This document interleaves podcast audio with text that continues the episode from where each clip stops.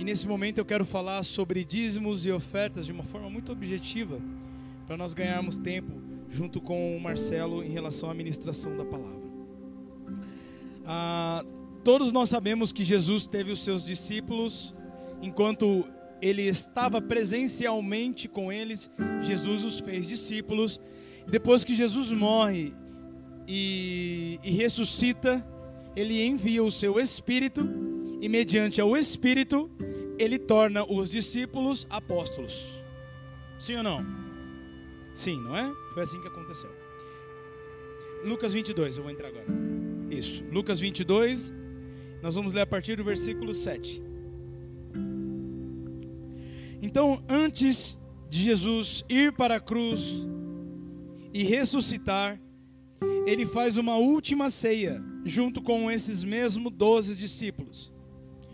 Muito provavelmente não estavam somente os discípulos, mas também as mulheres que acompanhavam Jesus, assim como Maria, mãe de Jesus, assim como Madalena e outras mulheres, a qual nós não conhecemos o nome, mas a palavra sempre se refere nos evangelhos a mulheres no plural. Então, historicamente, nós sabemos que Jesus sempre foi rodeado de mulheres. Você pode repetir comigo? Mulheres. Obviamente que existe toda uma questão cultural do de repente o porquê Jesus não tornou uma mulher oficialmente discípulo e futuramente apóstola ou apostoliza, mas esse é um assunto para outro dia. É que com certeza esse gatilho pode surgir na tua mente e você não tem uma resposta, mas a grande verdade é que essas mulheres, elas contribuíam diretamente com os seus ministérios. Então não é que elas ajudavam o ministério de Jesus, elas tinham o seu ministério diante de Jesus. Então não é que as mulheres eram braços auxiliares, não. Essas mulheres serviam ao Senhor Jesus com os seus ministérios. Dá para entender a diferença?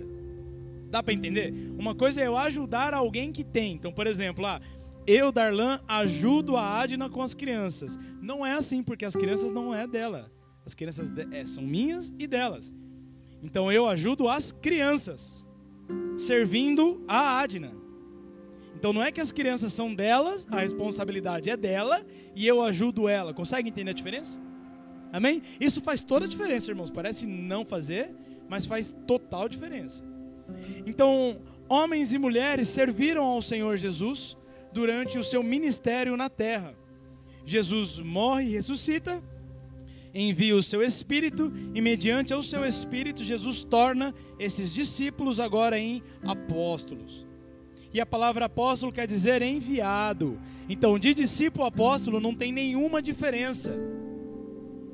Nós normalmente achamos que eles ganharam uma roupa diferente, uma armadura diferente, e não foi bem assim. O que eles ganharam diferente é que até então o Espírito Santo não morava dentro do homem.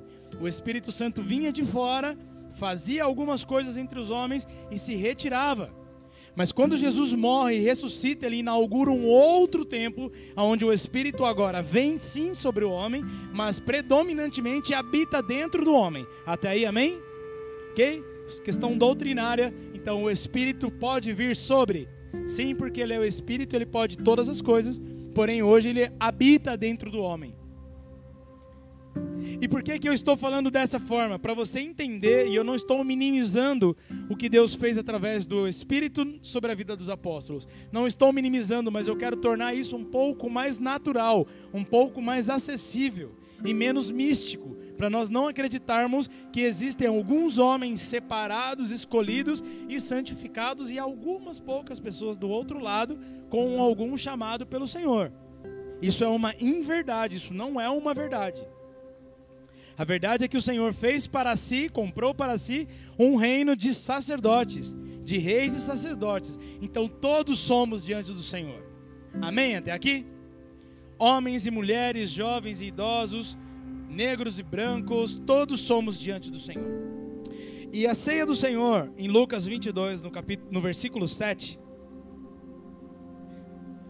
o evangelista Lucas afirma o seguinte: Finalmente chegou os dias dos pães sem fermento. Aparentemente ele estava falando de uma festa, Jesus. Mas Jesus já não estava falando mais de uma festa judaica, que era a festa do pão sem fermento. Jesus está falando agora de uma obra que não é mais representativa, mas sim uma obra perfeita e completa. Então ele não estava falando de algo que antes acontecia como um sinal daquele que viria. Não, ele já está falando daquele que veio. Não está falando mais de algo que aconteceria no futuro, mas de algo que acontece no presente. Por isso ele afirma: finalmente. Chicão, você pode aumentar, por favor, Francisco, aqui um, o, microfone, por favor? Finalmente chegou os dias dos pães sem fermento, ou seja, uma afirmação para o presente, na qual devia ser sacrificado o cordeiro pascual. Jesus enviou Pedro e João dizendo: Vão preparar a refeição da Páscoa. Logo responde então, muito provavelmente, Pedro e João, no versículo 9: Onde queres que a preparamos? perguntaram eles. E Jesus respondeu: Ao entrarem na cidade, vocês encontrarão um homem carregando um pote de água. Podem repetir comigo: água? Siga-no até a casa em que ele entrar. E digam ao dono da casa: O mestre pergunta: Onde é o salão de hóspedes na qual poderei comer a Páscoa com os meus discípulos?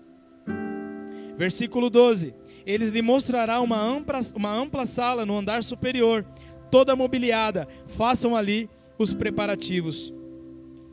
Eles saíram e encontraram tudo como Jesus lhe tinha dito. Então prepararam a Páscoa. Quando chegou a hora, Jesus e seus apóstolos reclinaram-se à mesa e disse-lhes: Desejei ansiosamente comer essa Páscoa com vocês antes de sofrer. Pois eu digo: não comerei dela novamente até que se cumpra no reino de Deus. Esse até que se cumpra está no futuro. Então Jesus está se referindo que aqui ele manifestou uma obra que ainda é imperfeita. Que Jesus poderia celebrar a Páscoa ainda de uma obra de uma forma imperfeita, mas haverá um dia que nós cearemos com o Senhor em glória, com os nossos corpos transformados, com os nossos nomes mudados e essa Páscoa será eterna. Então aqui Jesus celebra algo que tem um caráter de alguma forma memorial, mas ele profetiza e afirma que um dia comeremos a Páscoa eterna com ele, quando quando ele retornar e nos buscar. Amém? Até aqui também questão doutrinária. Porém, olha, olha onde eu quero chegar aqui para falar com você sobre dízimos e oferta. Jesus fala para que os discípulos sigam um homem que carregava um pote de água.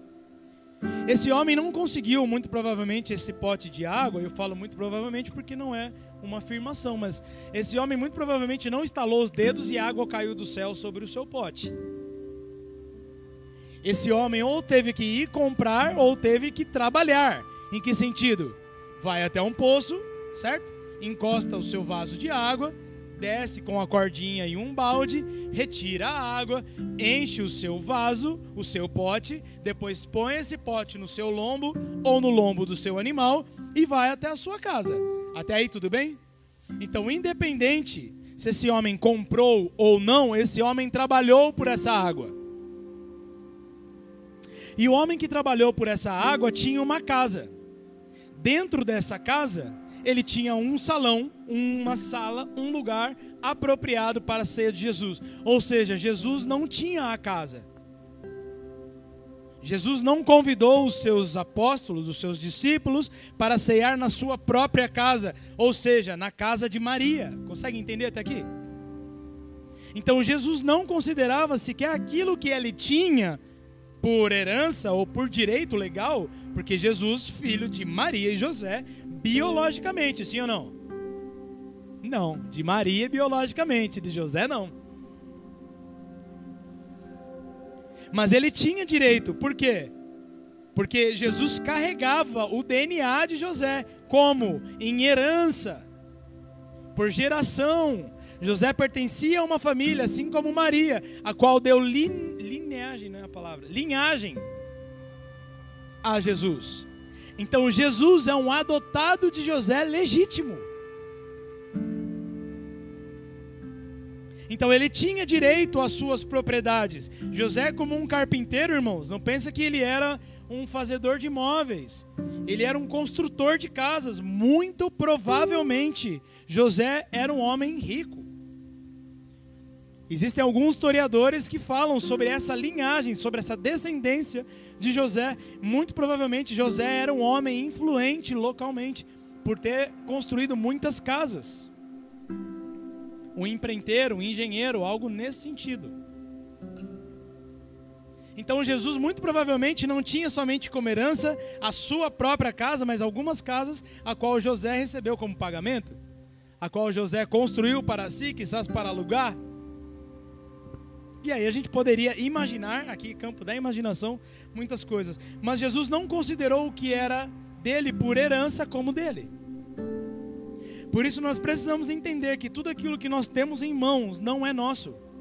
Nós somos administradores de tudo aquilo que nós temos como posse, não necessariamente nós devemos ter como propriedade. Óbvio que eu não estou falando do aspecto legal, porque alguém tem que ser responsável por pagar o IPTU da casa que você mora, pelo contrato do aluguel. Entendem o que eu quero dizer? A atitude de Jesus era o que ele, o que ele tinha estava à disposição de Deus. Porém, toda vez que ele necessitava de recursos, pela fé, ele declarava e as coisas aconteciam. Então aqui cabe um princípio: quanto mais posse e propriedade nós buscamos ter, no fundo, no fundo, menos nós temos.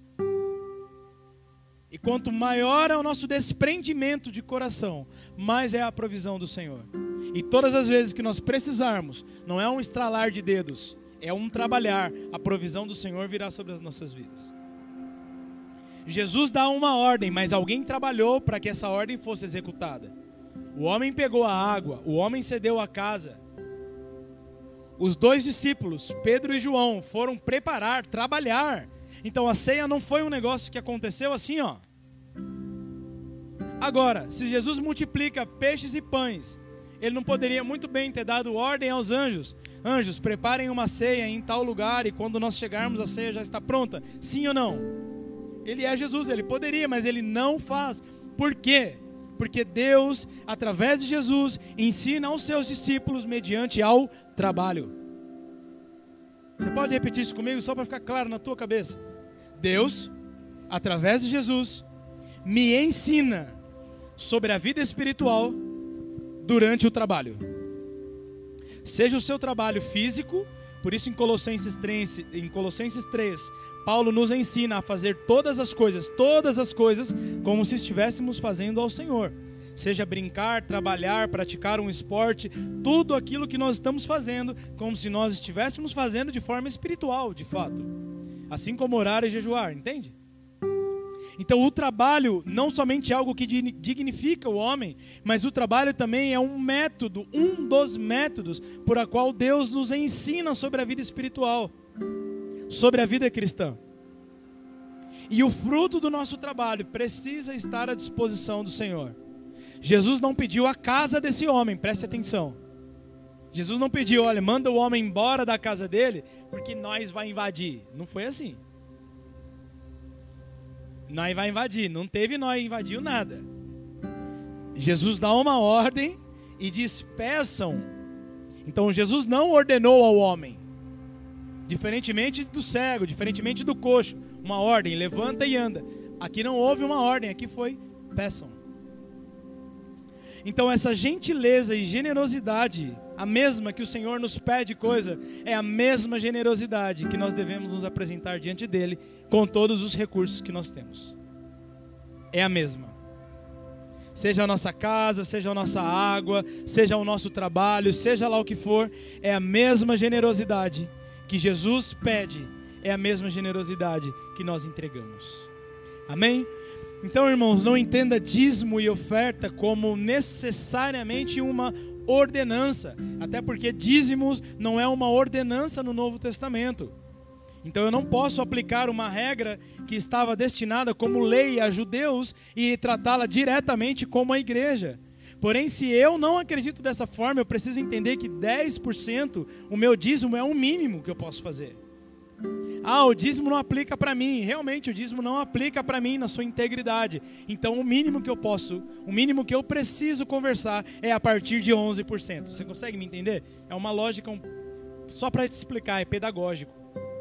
Se eu não acredito que o dízimo se aplica 100% a mim, porque eu não habito mais no antigo pacto com o Senhor, e o que está no Novo Testamento é uma sombra, vai dizer Hebreus, daquilo que é perfeito, ou seja, eu já conheço o que é perfeito. Então eu não preciso mais ficar olhando para o protótipo, entende? Para o molde. O molde já foi testado, já funcionou e já deu vida ao que é perfeito.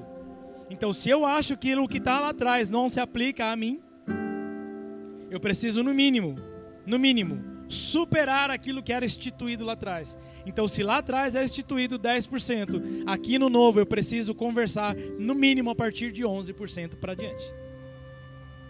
Óbvio, em nenhum momento a palavra nos fala sobre 11, 12. Entende que eu não estou falando para você sobre percentuais, estou falando para você sobre disposição do coração, generosidade e atitude para com o Senhor. Amém? Amém? Sim ou não? Amém? Nós vamos falar mais sobre dízimos e oferta como doutrina, como ensinamento em alguns dias mais. Porém, é importante que você saiba isso, e muito importante, para que você não perca aquilo que o Senhor tem para falar com você. Amém? Amém? É, então separa os seus dízimos, as suas ofertas, se você trouxe, se você não trouxe, fica completamente em paz. Amém? Totalmente em paz. Nós temos o cestinho ali naquele canto.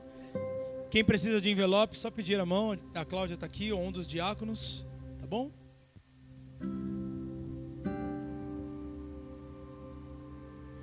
Pode trazer aqui adiante e nós vamos orar.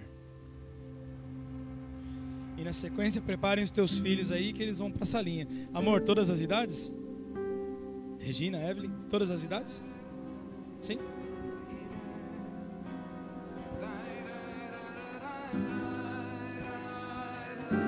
Amém, irmãos? Quantos são felizes e alegres por poder ofertar, dizimar, ser generosos ao Senhor com todo tipo de contribuição, trabalho, dinheiro, disposição do coração. Amém? Esse é o intuito de nós ensinarmos a você que você tenha um coração desprendido ao Senhor. Amém? Vamos orar por essas sementes, acho que são muito importantes, né? Você teve que trabalhar duro, muito provavelmente, para receber essa quantia ou o valor que você traz. Vamos orar por isso. Amém? Senhor, em nome de Jesus, nós honramos ao Senhor com, com aquilo que temos, financeiramente, com a nossa força física, força intelectual, com tudo aquilo que nós temos, com a sabedoria que, no, que vai chegando aos mais, aos mais experimentados, não é? Deus, por isso nós honramos ao Senhor. E eu te peço, Senhor, em nome de Jesus Cristo, honra Senhor, essa semente das pessoas que trabalham duro, Senhor. Como nós dizemos, nada cai num estalo de dedo para nós. Todos precisamos sair das nossas casas e trabalhar, e normalmente não trabalhamos pouco. Por isso eu peço ao Senhor Deus que o Senhor multiplique essa semente sobre a vida dos teus filhos, que o Senhor abra portas sobre o trabalho de cada um dos seus filhos, que nós consigamos ter, Senhor, de alguma forma, evolução nas carreiras profissionais, nas finanças e nos ensina a ser bons mordomos, que administramos bem os recursos de forma generosa, mas que também, Deus, consigamos em Ti usufruir de tudo aquilo que nós construímos pela graça e misericórdia do Senhor. Nós te damos a honra e a glória, em nome de Jesus. Amém? Você pode aplaudir o Senhor?